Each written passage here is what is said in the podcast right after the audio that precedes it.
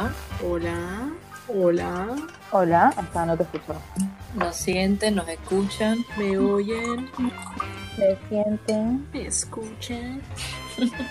Hay que acordarse de decir el- lo del hashtag apenas terminamos de presentarlo. Perfecto. Este, bueno, cojo mi, tengo mi, mi cuaderno de apuntes y me avisan. Yo estoy, ¿eh?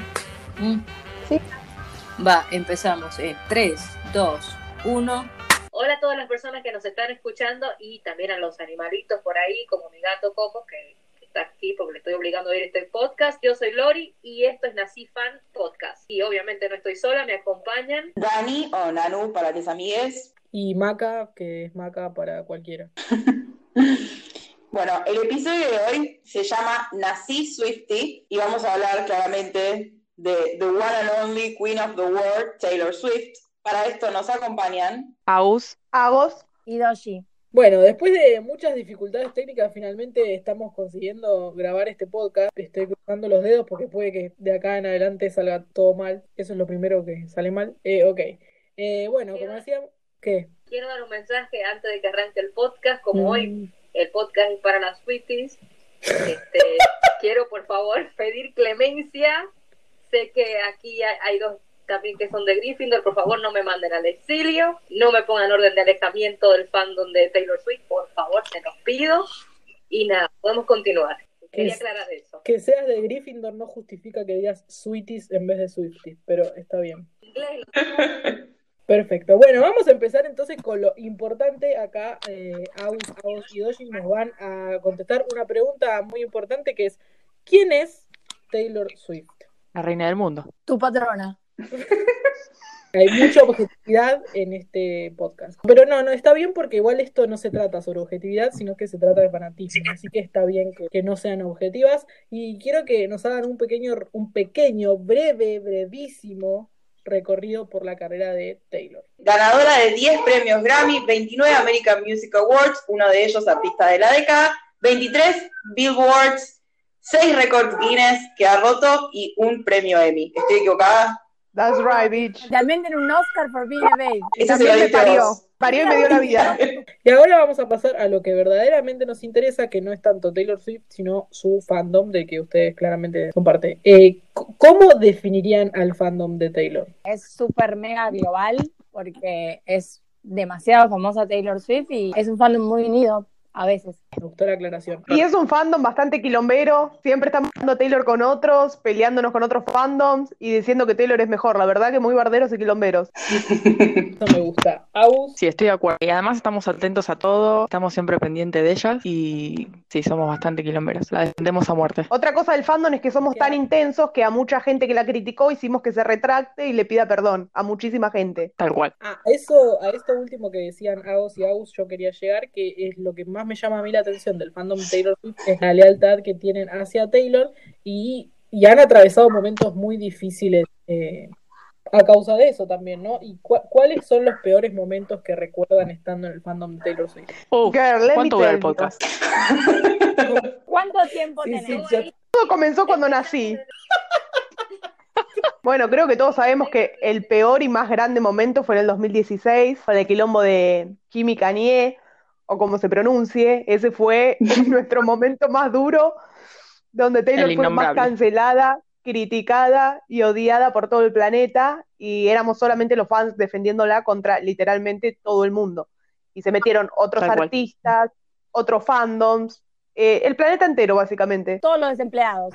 Sí, sí, tal, tal cual. Y logra- lograron la, la reivindicación. Se hizo justicia. Eh, Fuera de cámara hablábamos de eso. A ver, Agus, ¿qué nos puedes contar de cómo vivieron eso, ¿no? El momento en que salió a la luz la verdad. La verdad fue un momento, como, no sé, a mí me puso requete feliz, pero es como que, no sé, se hizo justicia al fin. O sea, nosotros ya estábamos seguros, los que se dieron cuenta fueron los que la criticaron y no tenían fundamentos. Ah, básicamente se hizo justicia. justicia, pero igual también pasó para lo que ya 16, no lo recuperamos más y ahora ese quilombo como que bajó mucho el, el perfil, no se hizo tan popular como debería, que Taylor siempre dijo la verdad. Claro, para Sí, mí es fue verdad. re indignante. Fue más lío lo igual. Para mí fue re indignante. Claro. Si bien estábamos felices, igual la indignación de que de repente todos dijeran, ay, Taylor dijo la verdad, y sí, pa, cuatro años más tarde te diste cuenta. Sí, tal cual. Entiendo, entiendo, sí, o sea, más, más, más frustración que la satisfacción de saber que todo el mundo sabía la verdad. Sí, aparte Claro. porque salían todos a pedir perdón o a decir, uy, sí, o a, o a reivindicarse, y no, ya, ya estás manchado. Mosquitas muertas. sí, sí. Ya estás muerto. Aparte, no es que ahora salió algo súper revelador que desmiente todo. Siempre se supo.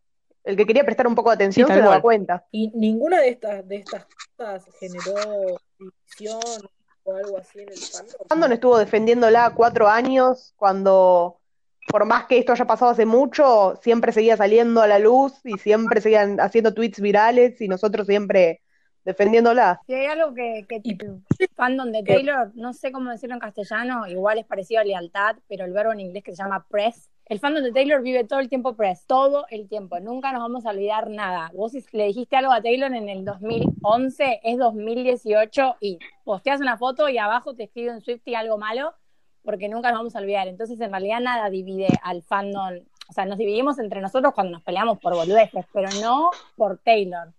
O sea, lo que dice Taylor y los Tal fans cual. de Taylor no, no, no se discuten. Tal cual. Y boludez como que se generan peleas en el fandom. Somos un fandom que nos álbum. peleamos por el mejor álbum, la mejor canción. Todo entre nosotros son nuestras peleas en realidad. Solo atacamos a otros cuando comparan con Taylor a esos otros y empiezan. Si no, vivimos discutiendo por mejor álbum, mejor Claro, el, el fandom de Taylor nunca se mete con nadie, pero nunca, y nunca se metió primero con nadie. Siempre salimos a defender o a responder. Si no, nos estamos peleando literalmente entre nosotros por, por todo. Tal cual. Siempre terminamos, igual Taylor o nosotros siempre terminamos en alguna discusión de la nada. O sea, siempre nos meten o siempre la meten a Taylor. I swear I don't love the drama, he loves me. Exacto. Dijo Taylor Es Swift. cierto, es cierto, es como siempre la meten a Taylor en, en todos los problemas y eso es algo que yo nunca, nunca entendí. En O sea, todo. cualquier cosa la Lo que pasa En es que todo, en la todo. más famosa y más poderosa de la década, obvio Y que la- va a meter cualquiera en cualquier lado. Te necesita. Con cualquier cosa. Si hablas porque habla, si no habla, no habla. Si salió ella, a otra estrella no le dicen nada, pero ay, Taylor Swift, ¿qué tiene para decir sobre esto? Por cualquier cosa. Ay, sí, tal cual. Literalmente llegaron a decir que había ganado Trump por Taylor Swift en un momento. Yo leí hasta eso. Tipo, Sí, no sé dónde sacaron eso. ¿Saben a qué me, Bueno, sí. ¿saben a qué me hace acordar esto? A el capítulo de Friends que Ross le cuenta a los padres que se, que se divorció de, de Carol porque era lesbiana y la madre se da vuelta y la mira a Mónica y le dice, ¿vos sabías de esto? Bueno, es como que Tal es algo así, es como, no sé, se cayó un árbol en África y Taylor Swift es la culpable, es así. ¿Y Taylor no fue a juntarlo? Claro. Total, totalmente, estoy re de acuerdo con eso. Eh, es, es terrible. Y bueno, y otra cosa que pasó recientemente es todo este tema de la discografía de Taylor, que me gustaría que nos cuenten un poco. Ya creo que escuché toda la historia como un millón de veces por parte de Doji y muchos hilos de Twitter, pero bueno, me gustaría saber eh, su opinión y cómo lo vivieron en ese momento, porque fue realmente algo terrible. Después de lo del 2016, ver un comunicado de Taylor fue un baldazo de agua fría. Dijimos, no, de nuevo decía, ¿qué pasó? Y cuando lo vimos, y cuando lo vimos, terrible, no lo podíamos creer. literalmente, worst experience of my life. I'm never doing that again. Sí, real. Fue horrible, aparte por la manera, como dijo Agos, la manera en la que ella escribió el posteo, porque no es que hubo un escándalo, generalmente todos los escándalos pasan porque algún artista la nombra o los meten en algo y Taylor no sale a hablar o sale a hablar recién como para eh, defenderse, no, no sale ella a contarnos específicamente algo a menos que sea algo terriblemente malo. Entonces, que ella esté escribiendo algo Exacto. es porque algo malo estaba pasando. Y encima, nada, la manera en que lo contó, después cuando pidió ayuda, fue algo súper mega frustrante porque estamos hablando de una de las mujeres más poderosas, me animo a decir la más poderosa de la industria, sobre todo en la última década. ¿Cómo puede ser que, que, que, que le estén sacando el poder a alguien así? Que no, que no tenga poder de decisión ese tipo de personas. O sea, ¿qué, qué le queda al resto? Ujú. Sí, tal cual. Que no saben, que creo que igual no debe haber personas que no sepan, pero por las dudas, ¿qué fue exactamente, o bueno, brevemente lo que pasó? Em, básicamente les robaron todos los discos a Taylor, todos los discos que hizo a- antes de Lover, los robaron Scooter Brown y Scoborchetta, eh, no sé si lo dije bien, y bueno, básicamente no le pertenecen a ella, se los robaron. No les dejan cantar las canciones, no les dejan hacer nada. Compraron los derechos de su música sin la autorización de Taylor. Exacto. Y bueno, para la sorpresa de absolutamente nadie, fueron hombres. No, y además, Exacto. además el hecho de que, el hecho de que Taylor se ofreció a comprarlos, o sea, porque para los que están escuchando y no saben muy bien cómo viene el tema, Taylor estaba en una discográfica, que es la de este Scott Borchetta, no sé cómo mierda se pronuncia su nombre, Rata. Rata Inmunda. Bueno. Taylor estaba en esta discográfica, Taylor estaba en esta discográfica que fue la primera que filmó, que firmó, y firmó por seis álbumes, ¿no? ¿Estoy diciendo bien? Sí, señora. Sí. Firmó por seis álbumes. Cuando terminó de grabar el sexto álbum, ella ya tenía su propia firma discográfica, que es con la que sacó Lover, que es el único álbum que en la actualidad le pertenece 100% a ella.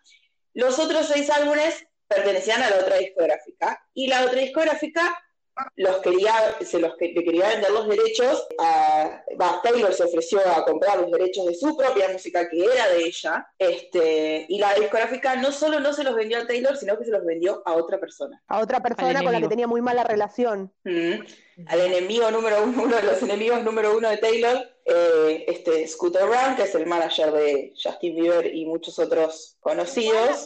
Lo peor para mí, sacando que Scooter Brown es una basura y tenía problemas con Taylor, eh, Scott Borchetta, que era el, el que estaba en, en esta compañía que fundó gracias a Taylor, porque ella fue su primer cliente, eh, es la persona que la, la descubrió, la crió musicalmente, por así decir. Ella empezó todo con, con él desde muy chiquita.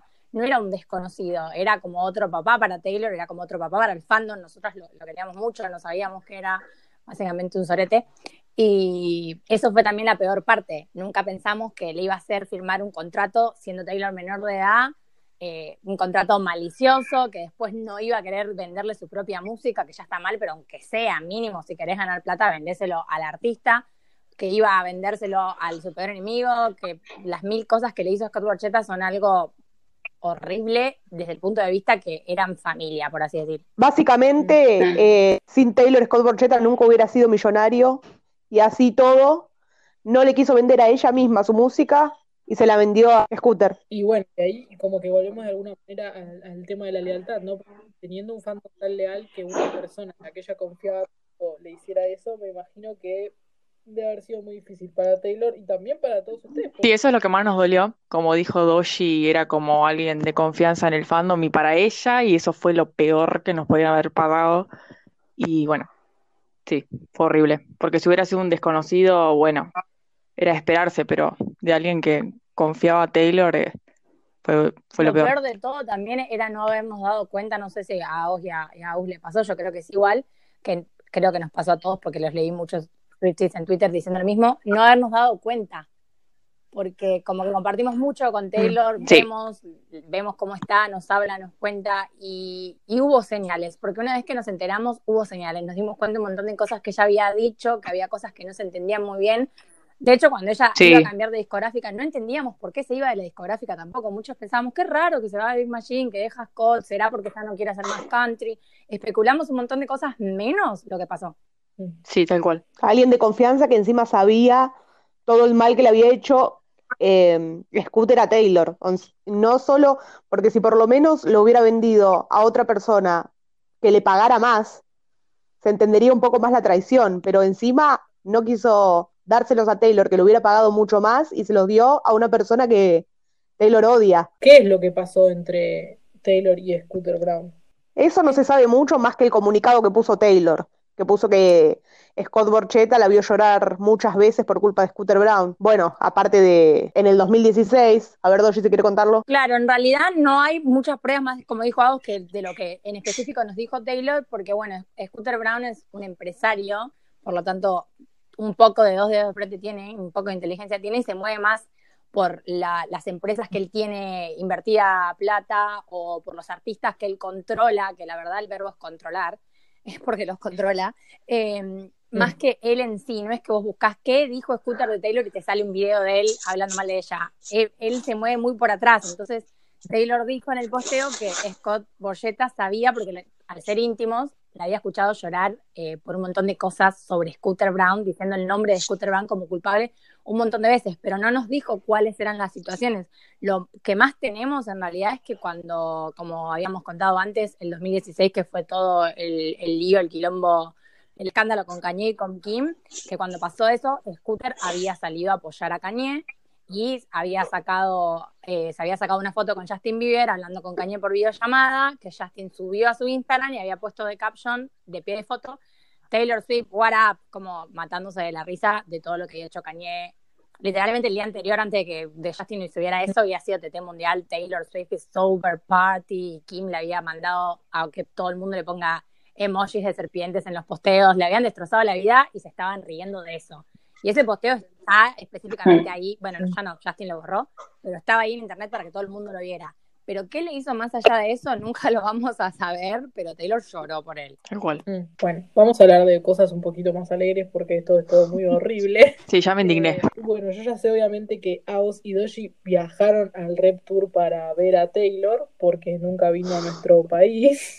Ok, pero quiero que me cuenten más que la experiencia de cuando ustedes viajaron, eh, todo lo que hicieron antes, ¿no? Todo, todas esas cosas que tuvieron que hacer porque Taylor como que elige a los fans para conocerlos, ¿no? Sí, bueno, claramente a nosotras no nos eligió, de más está decirlo.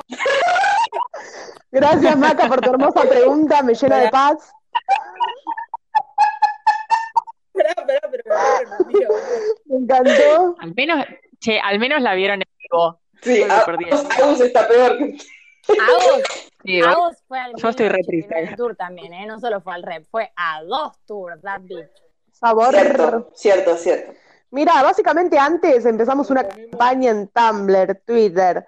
Nos abrimos un Instagram diciendo que íbamos a viajar, porque Taylor elige ella misma a los fans por las redes para conocerlos. Todos sus meet son gratis desde el inicio de su carrera, pero te tiene que ver. Entonces tenés que pedirle a todo el mundo retweets, reblogs, comentarios, frases, carteles. Tenés que hacer mucho spamento en las redes y rezar que te vea, porque obviamente es muy difícil. Bueno, lo dimos todo y no se nos dio. Varios conocidos sí, pero bueno. Claro, lo que pasa es que tampoco somos las que viajamos y de vuelta, como dice Agos, para que te vea. Como dijo Sí, no somos la las únicas que viajamos, se le dio a conocidos, como, como comentó ella. Eh, viaja mucha gente, claramente, eh, todo Latinoamérica y toda Europa y todo Asia, más o menos viajan de todos lados. Menos Los yo. que pueden, obviamente.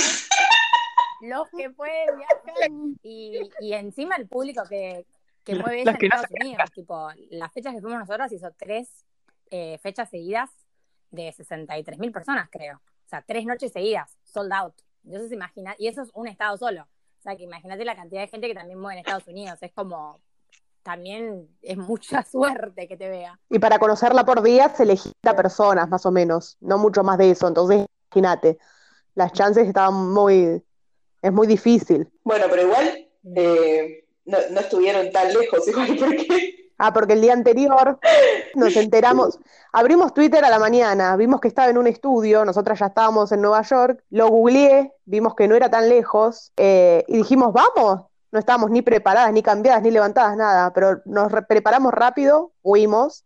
Cuando llegamos estábamos solo nosotras dos y como tres paparazzis que nos dijeron que estaba adentro, casi morimos y esperamos horas en la puerta. Fue como al mediodía y salió como a la noche y ya se había enterado un montón de gente y había muchos fans, un montón de paparazzi, ya era un tumulto como de 100 personas.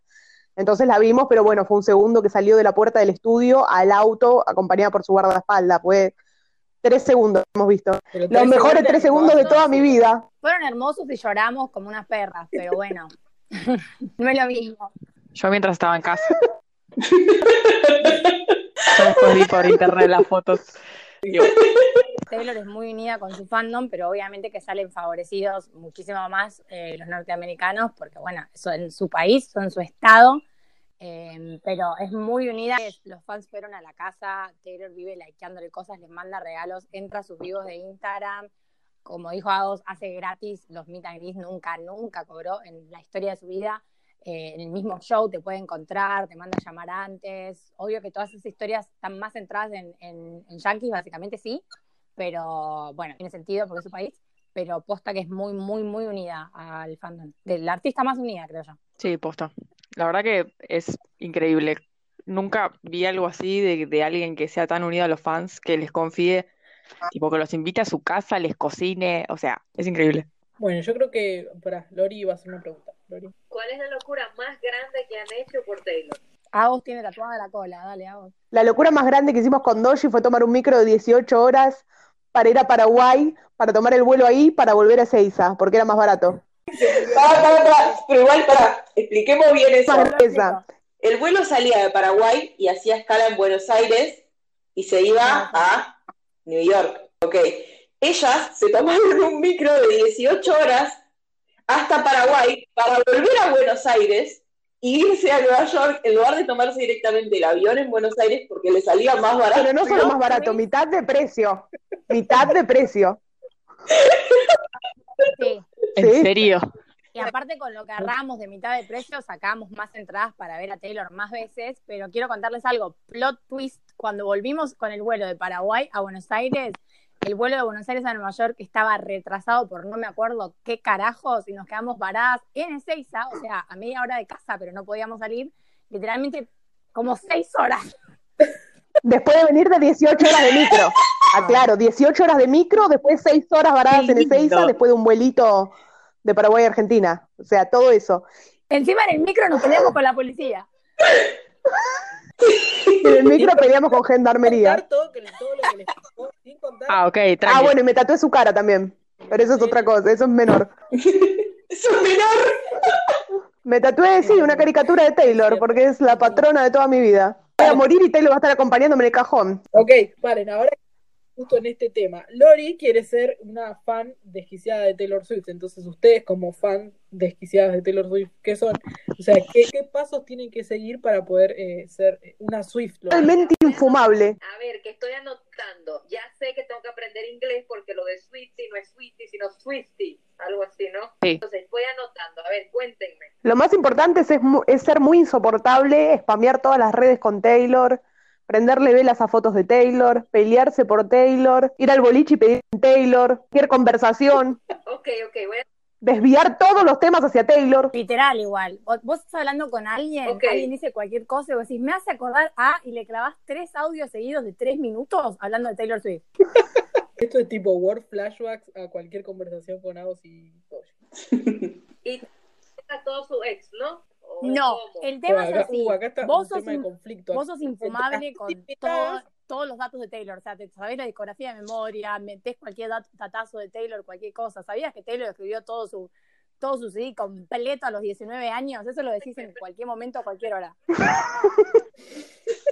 Lo, lo de los, die- los- el Ah, álbum a los Tenés que ser 19. insoportable, pero con los datos de Taylor, no con la vida privada, los datos musicales, los datos de su carrera. Cualquier cosa que alguien diga, decís, ah, sí, porque Taylor Swift toca 100.000 instrumentos. Ah, no, sí, porque sabías que escribió todo su tercer álbum ella sola a los 19 años. Lo que tenés que hacer es poner datos de la carrera de Taylor en cualquier situación. No hablamos de su vida personal, de sus ex o de su o de los escándalos que tuvo, a menos que estemos criticando, es decir, que le hayan hecho algo malo. Si no, ni, ni lo junamos. Sí, hoy Sí, igual, de esto. Hoy Agos compartiste un tweet que, o ayer que estabas hasta rota las pelotas que compararan a Harry Styles. Ay, me tiene la concha llena. Muchos del fandom de Taylor son fan de Harry Styles Sí. y lo meten en todo. ¿Y qué tiene que ver con Taylor? Salieron una semana hace siete años, insoportables. Lo comparan con el novio actual de Taylor, que es el amor de su vida, al que le dedicó dos álbumes enteros. La persona que, que la sacó del, del pozo de la depresión, la comparan con Harry Styles, que salió un día hace 70 años. Infumables. Pará, el- eh, Lori me parece que no lo quiere mucho. No sabe de lo que habla. El de ¿A qué ahora. show? Bueno, ¿qué nos queda? ¿Qué nos queda? No sé qué nos queda. Bueno, nada, confirmar que Taylor, eh, Taylor is real.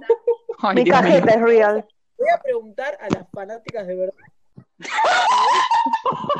Claro, ¿no ves? Ese ya es un error de, de, de, de Swiftie rookie, de Swiftie novata. Porque, ¿qué te dije hace un ratito? No hablamos de las parejas de Taylor a menos que sea para defenderla. Como el tweet de Agos era porque la tenía harta, porque estaban comparando lo con Joe, que es el actual.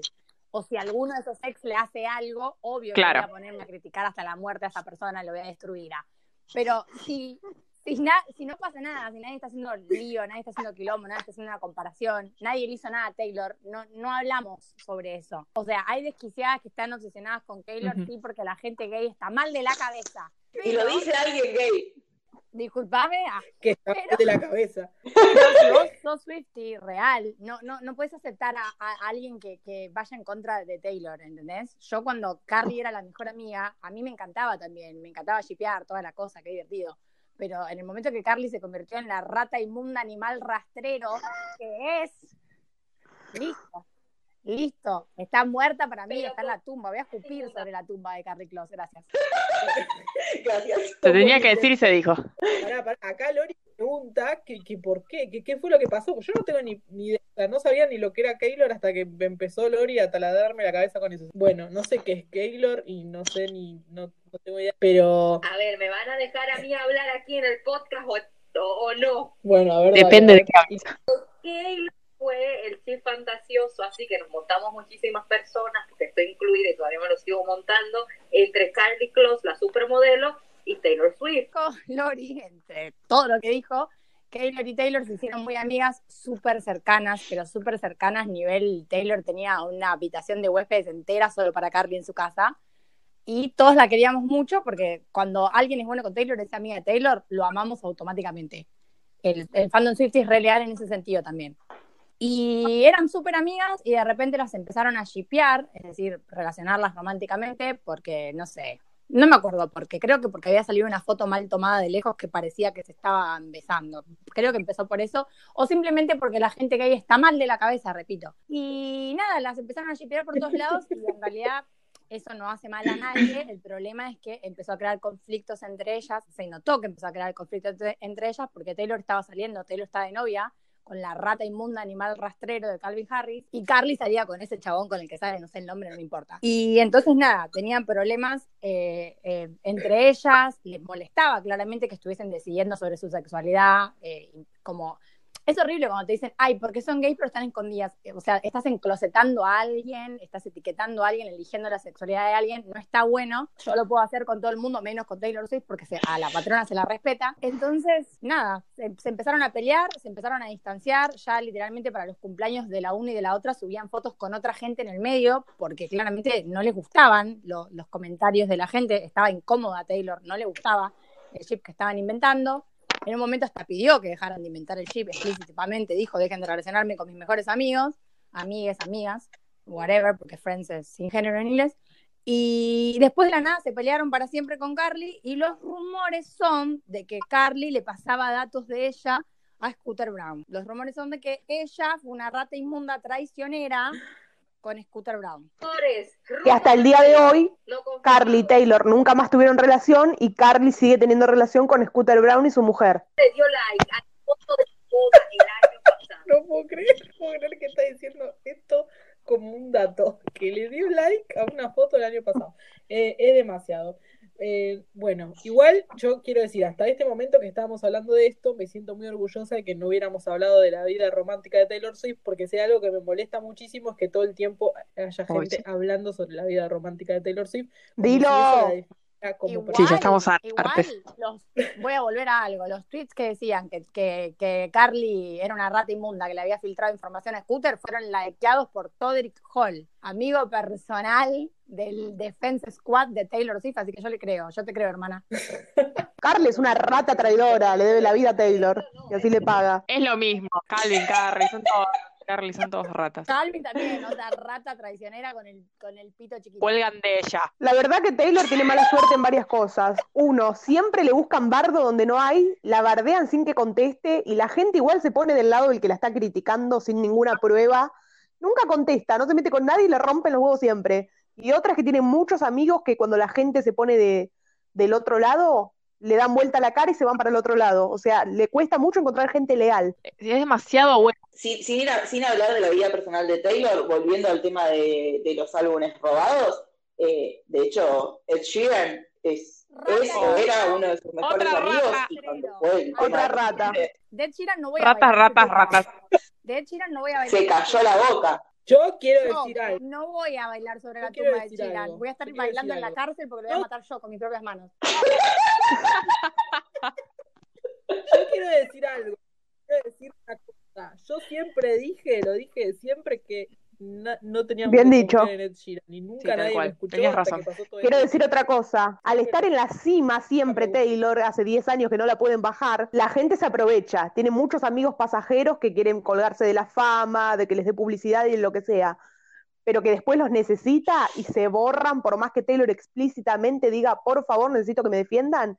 Y quiero decir algo, la mayoría de todos los que se borran, ah, pero las buenas están ahí firmes, hombres. What a surprise. Para What a surprise.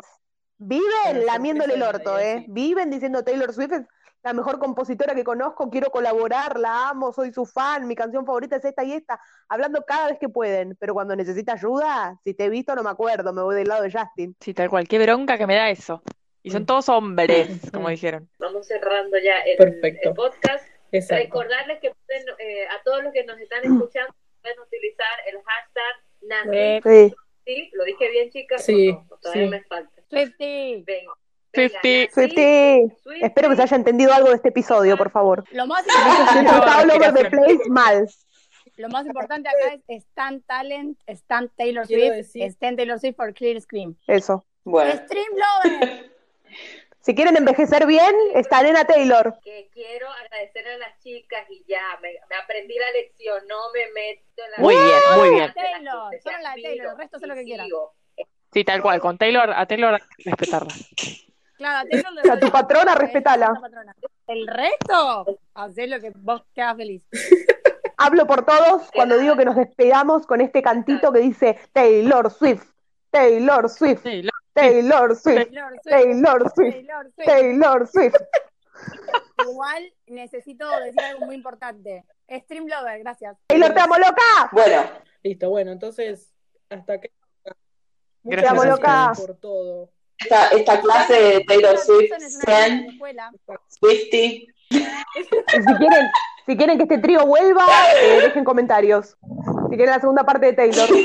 Vamos, vamos a hacer otros, igual seguramente van a estar invitadas en, otro, en otros porque son fan de muchas cosas, al igual En que ninguno voy a tener que tanta van a volver como para Taylor otras cosas también. Se despide Agus. Fue un placer hablar de Taylor. Y sigan escuchando el podcast. Se despide Agos, All to Agos, si quieren seguirme en Twitter para cagarnos bien a trompadas por Taylor. Eh, besos rosa. Se despide Doshi, Stream Lover, ya saben lo que tienen que hacer, extrañar a Taylor Swift, porque si no su vida va a ser una poronga. Besos. Y bueno, ya llegamos al final de este podcast. Estoy súper, súper emocionada. Estoy exciting, muy exciting. Y recuerden seguirnos a través de Instagram, utilizar el hashtag NaciFan, el pod, o sea, NaciFan Podcast y el hashtag del, del episodio de hoy, NaciSwifty. Ya lo aprendí a decir. Bueno, hay más o menos. yo soy Dani, Y yo soy Maca. Que nada, nos vemos en el próximo capítulo. Me siento un stan. ¡Ay, ya un stan! De Taylor Swift. Prefiero que lo hables en castellano que lo digas en inglés tan mal. Ay. Pero bueno, nada, nos vemos el jueves que viene, vamos a hablar. Si no sale entero bien ahora me voy, eh. El que avisa no traiciona.